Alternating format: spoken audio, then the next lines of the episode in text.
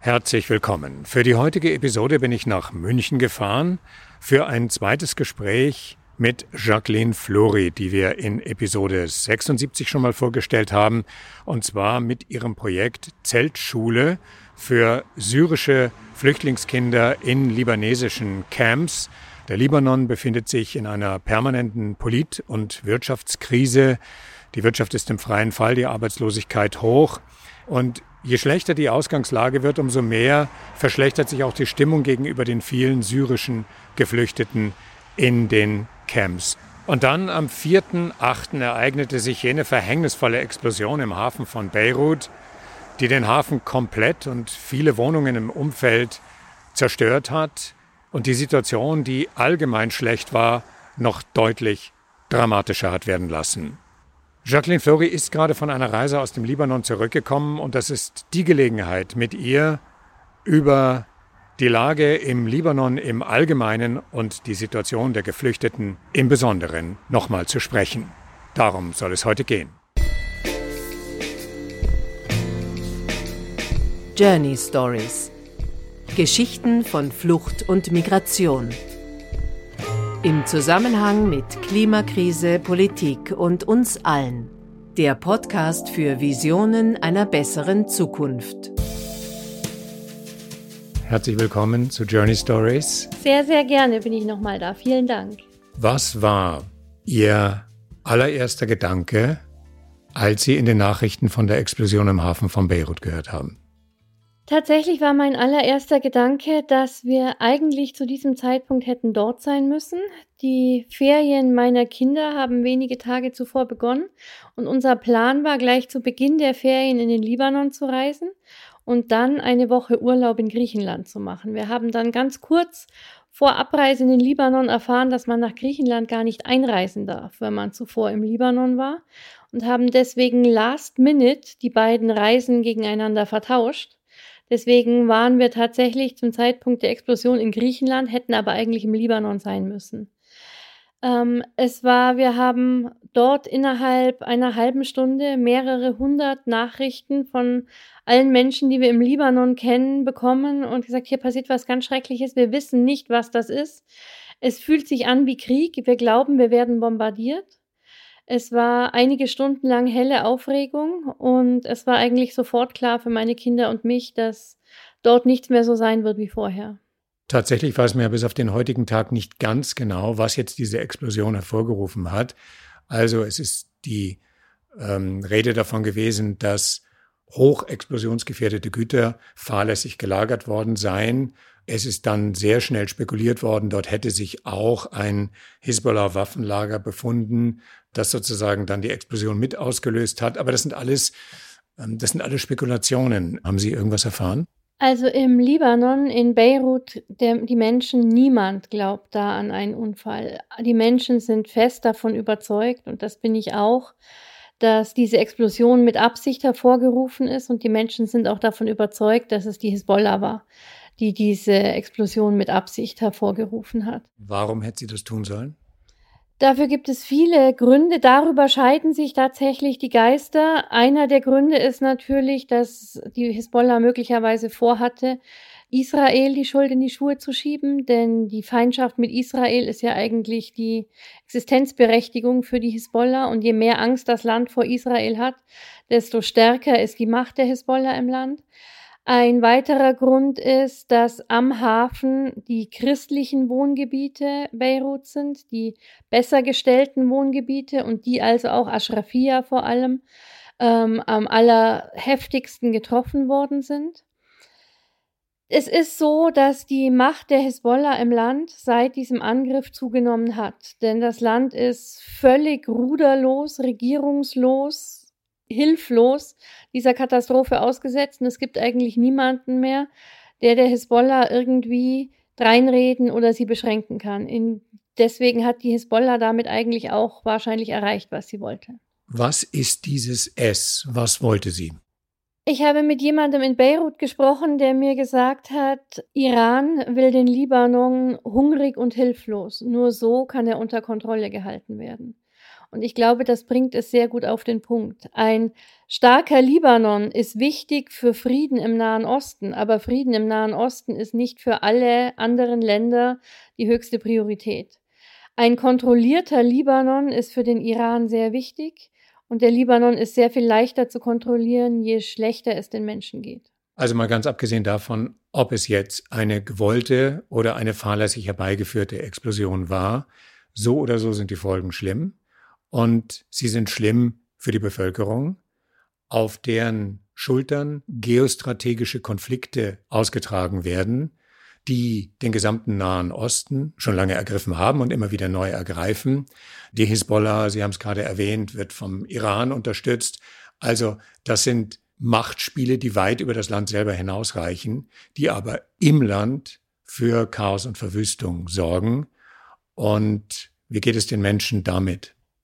Den Menschen geht es damit sehr schlecht. Der Libanon war ja bereits seit Oktober letzten Jahres in einer Konfliktsituation. Es war eine, eine Revolution versucht worden im Herbst letzten Jahres, die eigentlich von Corona gestoppt worden ist das Land lebt in großer Unzufriedenheit mit der eigenen Regierung, auch eben mit der Vormachtstellung der Hisbollah im Land und ist durch Corona mehr und mehr verarmt. Also man muss wirklich sagen, dass durch den Corona-Ausbruch im Frühling 75 Prozent der Menschen ihre Arbeit verloren haben und am Existenzminimum leben.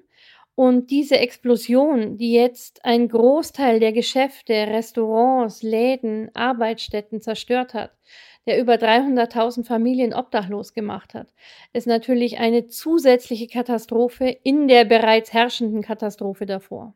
Daraus lässt sich unschwer ableiten, dass das Thema, was uns ursprünglich zusammengebracht hat, nämlich Ihr Projekt Zeltschule in den syrischen Flüchtlingslagern im Libanon, wir haben damals schon ansatzweise darüber geredet, dass die Stimmung den Geflüchteten gegenüber zunehmend feindselig wird, aufgrund der hohen Arbeitslosenrate in der Bevölkerung, wird natürlich jeder Flüchtling als potenzieller Arbeitsplatzwegnehmer gesehen. Die Leute dürfen ja auch gar nicht arbeiten, deswegen werden die Kinder auf die Felder geschickt und dadurch haben sie dann nicht die Möglichkeit, Schulen zu besuchen, was das Projekt Zeltschule machen soll. Also diese Gemengelage dürfte sich ja für die Geflüchteten dann nochmals verschärft haben.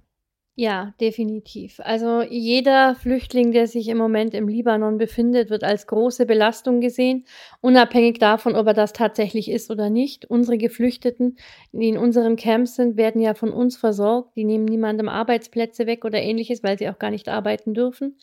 Aber wir haben jetzt zum Beispiel in unserer Beirut-Nothilfe, die wir geleistet haben letzte Woche, als meine Kinder und ich dort waren, waren wir auch in vielen palästinensischen Gebieten in Beirut, die von den Beirutern auch immer noch Camps genannt werden, obwohl die Zelte dort seit Jahrzehnten nicht mehr stehen und die Palästinenser sich in mehr oder weniger festen Häusern niedergelassen haben. Und wir haben dort eine Civil Defense, das ist eine Art Feuerwehr in Beirut, in den palästinensischen Gebieten besucht und auch unterstützt mit allen möglichen, ähm, mit allem möglichen Equipment, das dort gebraucht wird.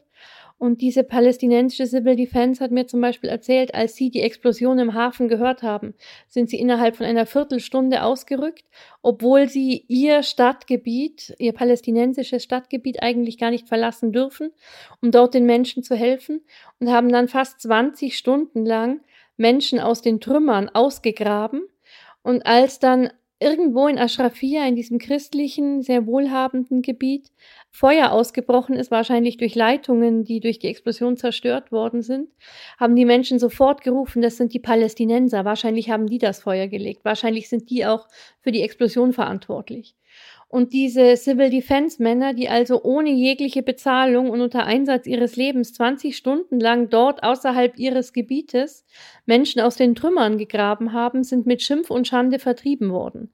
Das zeigt einfach, wie tief verankert diese Ressentimentsen gegen die Flüchtlinge, nicht nur die syrischen, auch die palästinensischen, im libanesischen Charakter sind, wie groß die Angst der Überfremdung, das ist ja ein Terminus, der bei uns ganz beliebt ist, aber dort im Libanon, der ja wirklich über zwei Millionen Geflüchtete hat, bei nur vier Millionen Einwohnern, ist diese Angst noch viel größer und selbst in diesen Notsituationen wahnsinnig tief verankert. Das ist erschreckend.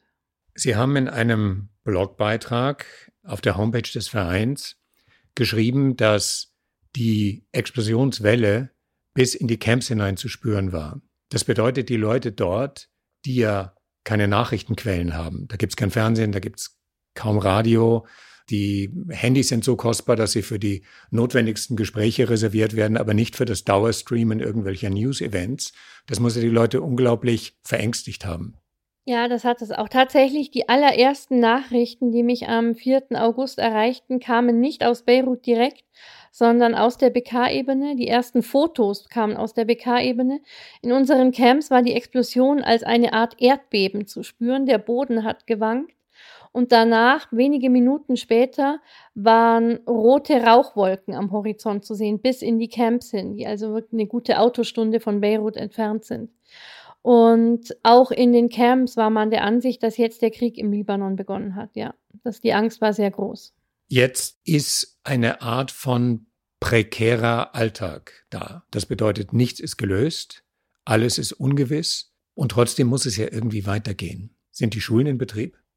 Die Schulen sind nicht in Betrieb. Es ist ein Lockdown verhängt worden von der Regierung, der von 18 Uhr bis 6 Uhr morgens ähm, die Leute zwingt, zu Hause zu bleiben. Angeblich ein Corona-Lockdown. Aber die ähm, libanesische Bevölkerung durchschaut das durchaus ähm, und weiß, dass das im Grunde ein politischer Lockdown ist, der die Menschen davon abhalten soll, soll weiter auf der Straße zu sein ähm, der es auch schwieriger macht, den, den prekären Alltag weiter herzustellen, weil die Regierung nicht präsent ist in diesen, in diesen Trümmern. Die Menschen sind völlig auf sich allein gestellt. Es waren Jugendliche, die bis vor kurzem noch auf der Straße demonstriert haben und ihre Universitätsdiplome verbrannt haben, weil sie keine Hoffnung für ihre Zukunft sehen. Und diese Jugendlichen sind im Moment dabei, Beirut wieder aufzuräumen und haben Tage und Nächte lang auf den Straßen gefegt und das Glas wegge weggeräumt. Und auch der Aufbau der zerstörten Häuser wird den Menschen selbst überlassen. Auch da gibt es keinerlei offizielle Hilfe. Und auch das wird natürlich erschwert dadurch, dass man ab 18 Uhr ähm, sich nicht mehr draußen aufhalten darf. Im Zuge dieses Corona-Lockdowns dürfen auch alle Schulen im Libanon erst am 15. September wieder öffnen. Das gilt auch für unsere Schulen. Das heißt, in unseren Camps betreiben wir derzeit wieder Homeschooling, wie auch schon im Frühling diesen Jahres. Aber die Angst der Menschen sowohl in unseren Camps wie auch auf den Straßen im Libanon, die Angst der Libanesen, dass es keine Normalität mehr gibt, ist sehr, sehr groß. Sie haben ja in unserem Gespräch im Juli gesagt, wie unfassbar wichtig das Thema Bildung für die Eltern und ihre Kinder ist. Äh, als es den Lockdown gab, haben sie mir erzählt, dass die Eltern permanent angerufen haben, um Gottes Willen, wann geht die Schule wieder los? Wir haben Angst, es geht gar nicht mehr weiter. Für die Kinder ist es ganz, ganz wichtig gewesen, sich mit Bildung auseinandersetzen zu können und an Bildung reifen zu können. Wie sieht denn das jetzt aus? Also unter den gegebenen Voraussetzungen müssen Sie und müssen die ihnen anvertrauten ja unglaublich frustriert sein.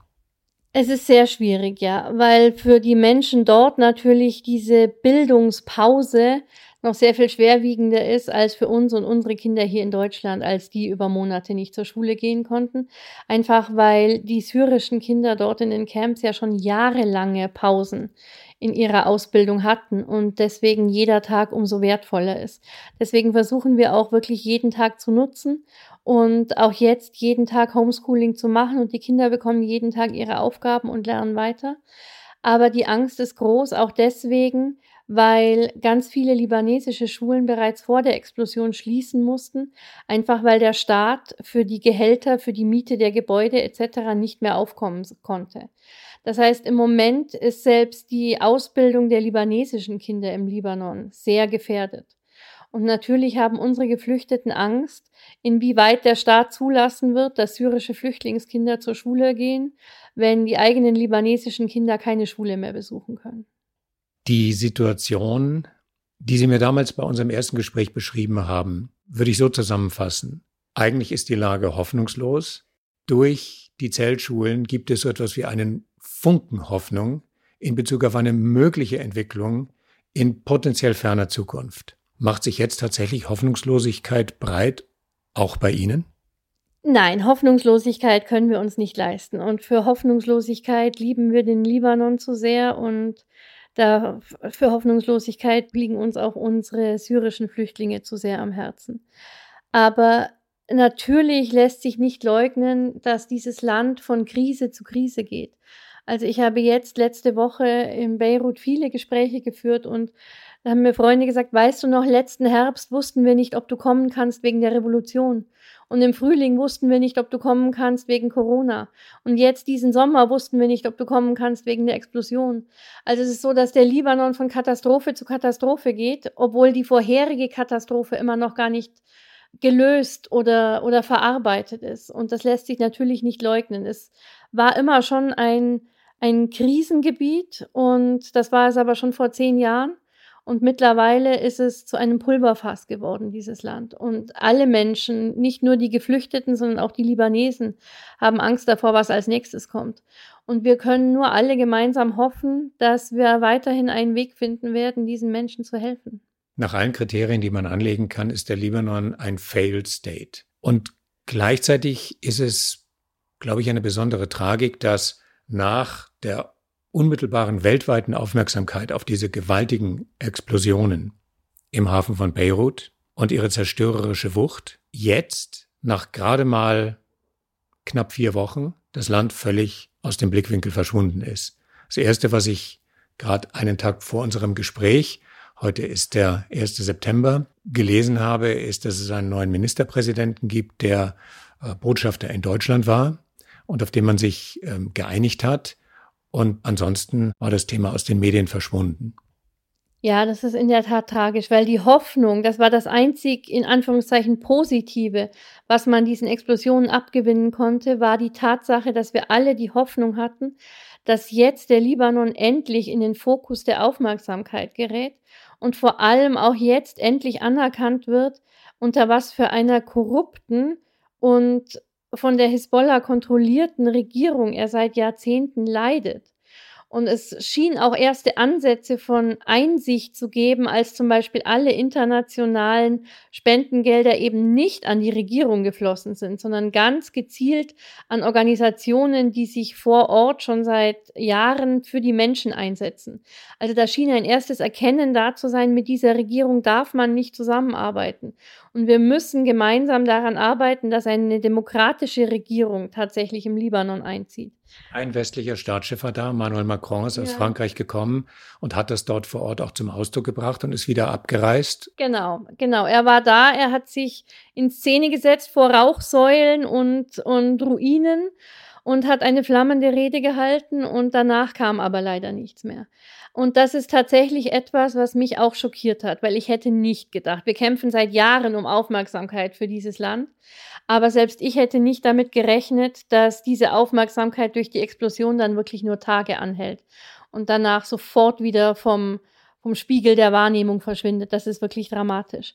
Und was den neuen Ministerpräsidenten betrifft, so ist auch das eine nahezu ausweglose Situation weil die Hisbollah keinen Ministerpräsidenten akzeptieren wird, den sie nicht kontrollieren kann. Und das Volk wird keinen Ministerpräsidenten akzeptieren, den die Hisbollah kontrolliert. Also auch hier sehe ich im Moment keine tatsächlich langfristig tragende Lösung. Also in dieser Situation, und da fällt mir tatsächlich nochmal das Wort Hoffnungslosigkeit ein, aber Sie geben die Hoffnung nicht auf, das zeichnet Sie ja auch aus. Was sind die nächsten Schritte, um Ihr Projekt am Leben halten zu können? Also die nächsten Ferien meiner Kinder sind an Allerheiligen im Herbst jetzt und wir haben fest eingeplant, dass wir dort wieder in den Libanon reisen und dass wir dort selbstverständlich auch alle unsere Schulen wieder besuchen. Wir haben jetzt letzte Woche eine neue Zeltschule eröffnen können, unsere 14. im Libanon, die wir nur eröffnen konnten, die ihren Schulbetrieb eben wegen des Lockdowns noch nicht aufnehmen konnte und wir hoffen, dass sie dann voll im Betrieb ist. Und wir werden aber auch weiterhin unsere Nothilfe für Beirut weiter fortführen. Wir haben dort uns mit mehreren Feuerwehr, Civil Defense Stationen getroffen und sie mit dem Notwendigsten versorgt. Und auch das werden wir weiter tun, denn das sind die Menschen, die auf der Straße den betroffenen Familien helfen. Bei unserem ersten Gespräch haben Sie mir erzählt, wie sehr die Situation schwierig wird dadurch, dass ja die Corona-Auswirkungen auch hier deutlich spürbar sind Leute sind in Kurzarbeit, wissen nicht, ob sie danach wieder eine Beschäftigung haben. Die Wirtschaftskrise, die Corona folgt, ist ja noch gar nicht richtig da, die hat ja noch nicht angefangen.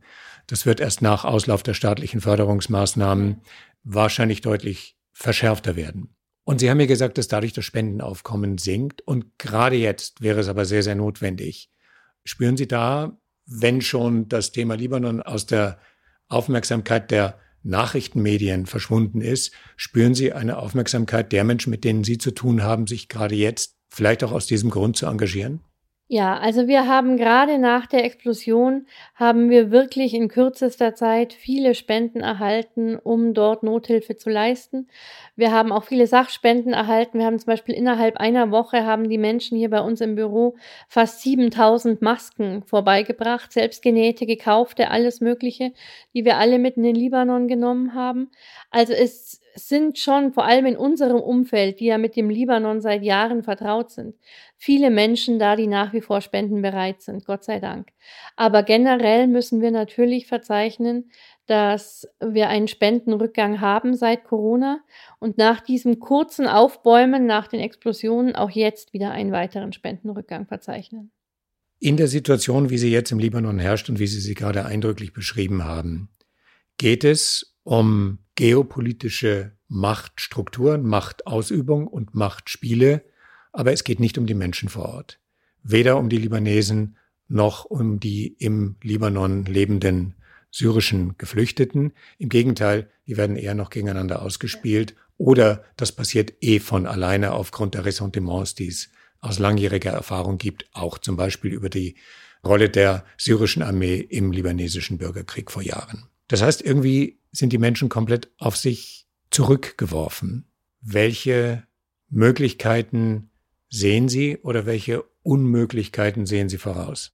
Ich habe in Beirut, als ich mit den Menschen gesprochen habe, eigentlich zwei Extreme wahrgenommen. Es gibt, es gibt Häuser, an denen Plakate hängen, auf denen steht, wir bleiben, wir geben nicht auf, wir schaffen das.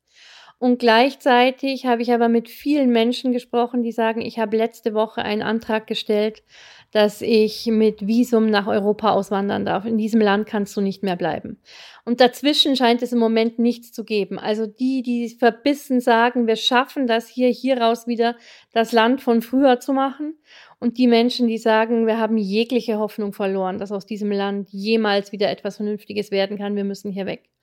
Das sind eigentlich so die zwei Extreme, die ich wahrnehme. Und ich glaube tatsächlich, dass für den Mittelweg im Moment auch keine Kraft da ist.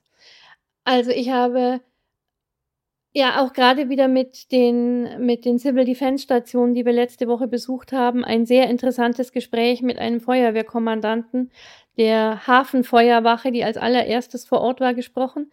Und er hat mir ein kaputtes Feuerwehrauto gezeigt und gesagt, ich muss dir die Geschichte dieses Feuerwehrautos erzählen. Das ist der Libanon in einer Nussschale. Und das ist ein riesen Löschfahrzeug, dessen Scheiben völlig zertrümmert waren. Und er sagte, das ist nicht bei der Explosion passiert. Das ist letzten Herbst bei der Revolution passiert, als die Regierung uns gesagt hat, wir müssen mit Wasserwerfern auf die Demonstranten werfen. Und dann haben die Demonstranten Steine auf das Feuerwehrauto ähm, geworfen und damit die Scheiben zertrümmert. Und er sagte, diese selben Demonstranten, diese jungen Leute, auf die wir gezwungen waren, Wasserwerfer zu schmeißen, die waren einen Tag nach der Explosion hier und haben gesagt, sagt uns, was wir tun sollen, wir wollen helfen. Und die haben Trümmerteile von der Feuerwache weggeräumt, stundenlang Schwerstarbeit geleistet. Und eine Woche nach der Explosion, als wieder Demonstrationen waren, als wieder die ganzen Libanesen auf die Straße gegangen sind, um zu sagen, wir brauchen eine Veränderung, wir brauchen eine andere Regierung, hat diese Regierung wieder die Civil Defense gebeten, auf die Demonstranten loszugehen. Und er hat gesagt, wir haben uns geweigert. Wir haben vor niemandem mehr Angst. Wir lassen uns von niemandem mehr etwas sagen. Wir gehen nicht mehr auf unsere Landsleute los. Und das ist der Libanon in einer Nussschale meiner Meinung nach im Moment. Das ist, das bringt auf den Punkt die unglaubliche Umwälzung, die sich in den letzten sechs Monaten vollzogen hat und immer noch vollzieht. Die Menschen dort fühlen sich völlig unabhängig, völlig losgelöst von ihrer eigenen Regierung, haben das Gefühl, dass die Regierung keinerlei Verantwortung für sie übernimmt und an ihrem Wohlergehen keinerlei Interesse hat. Und deswegen hat eine völlige Loslösung davon stattgefunden. Und es gibt eine große Solidarität unter den Libanesen untereinander, aber Nationalgefühl ist nicht mehr da. Der Kommandant hat zu mir gesagt, ich bin kein Libanese mehr. Ich fühle mich nicht mehr als Libanese. Ich will hier meinen Mitmenschen helfen, aber das hat mit meiner Nationalität nichts mehr zu tun. Ganz gleich, welche Religionszugehörigkeit. Ja. ja, genau, ganz egal, welcher Religionszugehörigkeit. Sie haben diese beiden Gruppen erwähnt, diejenigen, die alle Hoffnung verloren haben und diejenigen, die um alles in der Welt durchhalten wollen. Was glauben Sie, welche von den beiden Gruppen ist größer? Ich glaube, es ist nach wie vor die Gruppe größer, die durchhält, weil das liegt in der, in der Natur der Libanesen. Das ist etwas, wofür ich sie immer schon bewundert habe. Diese unglaubliche Zivilcourage, mit der man schlimmste Schläge überwinden und überstehen will und immer noch weiter die Hoffnung hat, etwas verändern zu können. Und diese junge Generation hat immer noch die Hoffnung, etwas zu verändern und hätte es auch verdient, das zu schaffen. Und deswegen ist diese Gruppe größer und ich hoffe, dass sie auch weiter wächst. Und die Lösung kann nicht sein, den Libanon aufzugeben. Bis zu einem gewissen Punkt kann jeder durchhalten und unglaubliche Durchhaltekraft entwickeln. Ab einem gewissen Punkt wird es dann schwer. Sehen Sie diesen Punkt potenziell kommen? Ich glaube, dass es ganz dringend notwendig ist, den Menschen jetzt zu ermöglichen, ihr Zuhause wieder aufzubauen. Ich denke, wenn wirklich Hunderttausende von Menschen langfristig obdachlos bleiben, dann kommt dieser Punkt sehr schnell. Das Problem ist ja, dass die Menschen schon vor den Explosionen nicht mehr an ihr Geld, das sie auf den Banken, auf ihrem Konto hatten, rankommen sind weil ähm, das Geld praktisch vom Staat rationiert worden ist. Also man konnte nur noch eine gewisse Zahl an, an ähm, libanesischen Pfund pro Woche abheben, die sehr rationiert war. Und es ist nach wie vor so, dass die Leute, die jetzt an ihr Geld wollen, um ihre Häuser wieder aufzubauen, von den Banken gesagt bekommen, nein, euer Geld ist eingefroren, das bekommt ihr nicht, aber wir bieten euch Kredite an. Und das bringt die Menschen dort verständlicherweise auf die Palme. Und ich denke, es müsste dringend dafür gesorgt werden, dass die Menschen das, was sie selbst angespart haben, auch wieder in den Aufbau ihrer Häuser stecken können, wenn es schon keine staatliche Hilfe gibt. Denn wenn die Menschen langfristig gezwungen werden, in diesen Trümmern zu leben, dann werden sie das nicht lange durchhalten. Es hat sehr schnell eine internationale Geberkonferenz gegeben, eben mit dem Hinweis darauf, dass das Geld unmittelbar den Betroffenen zugutekommt und nicht über Regierungskanäle fließt oder eben nicht fließt. Ist dieses Geld da? Das Geld muss da sein. Ich kann mir nicht vorstellen, wie es nicht da sein könnte, aber es ist tatsächlich so, dass wir letzte Woche mit Dutzenden von Familien gesprochen haben, die sagen, wir wissen nicht, wo dieses Geld ist. Wir haben keine Ahnung, wo es angekommen ist. Es ist auch eine wahnsinnig schlechte Infrastruktur natürlich im Libanon, war es immer schon. Es gibt zum Beispiel ein, ein ähm, Feldlazarett, das von den Franzosen eingerichtet worden ist. Das ist ein Krankenhaus in Zelten, wo alle sich kostenfrei behandeln lassen können, aber niemand weiß, wo es ist. Die Menschen, die verletzt sind, können da nicht hinfinden, weil es keine Information darüber gibt, ähm, wie man hinkommt. Also ich glaube schon, dass das Geld da ist, aber ich glaube, dass nicht gut genug organisiert worden ist, wie es verteilt wird. Runden wir unser Gespräch ab, wenn sich tatsächlich möglicherweise oder möglicherweise auch nie herausstellen sollte, dass die Explosion gezielt herbeigeführt worden ist. Für den Fall, dass das so wäre, würde es ja bedeuten, dass die Hisbollah als treibende Kraft bereit ist, zur Erhaltung der eigenen Macht ein totes Land zu regieren. Ja, das würde es definitiv bedeuten. Ich persönlich glaube, dass sie nicht damit gerechnet hat, dass der Impact so schlimm wird. Ich persönlich glaube, dass die Hisbollah beim Auslösen dieser Katastrophe dachte, dass die Explosion nicht ganz so drastisch wird, wie sie letztendlich wurde. Aber es ist seit Jahrzehnten klar, dass die Hisbollah kein Interesse an einem prosperous Libanon hat. Die Hisbollah hat ein Interesse daran, dieses Land so klein wie möglich zu halten, um es regieren zu können. Und damit sind wir wieder bei den Menschen und bei der Möglichkeit, sich für diese Menschen in dieser Situation unmittelbar einzusetzen. Wenn Leute, die diesen Podcast, diese Episode hören, das Gefühl haben, sich einbringen zu wollen, vielleicht sogar das Gefühl haben, sich einbringen zu müssen, was können die tun? Die sollten bitte unbedingt auf unsere Homepage gehen, www.zeltschule.org. Da gibt es ganz, ganz viele verschiedene Möglichkeiten zu unterstützen, je nachdem, was einem am meisten am Herzen liegt. Entweder unsere Schulen direkt in der BK-Ebene für die syrischen Flüchtlinge oder auch die Menschen, die in Beirut nach wie vor dringend Hilfe brauchen. Es gibt dort ganz unterschiedliche Spendenpakete. Und bei uns muss das Geld nicht weiter verteilt werden. Wir brauchen keinen großen Verwaltungsapparat oder ähnliches weil meine Kinder und ich immer selbst in den Libanon reisen und selbst auswählen, wo das Geld am dringendsten gebraucht wird und wo es am effektivsten hilft. Dann wünsche ich Ihnen sichere Hin- und Rückreisen. Dankeschön. Alles Gute und bedanke mich zum zweiten Mal für dieses Gespräch. Sehr, sehr gern. Vielen, vielen Dank.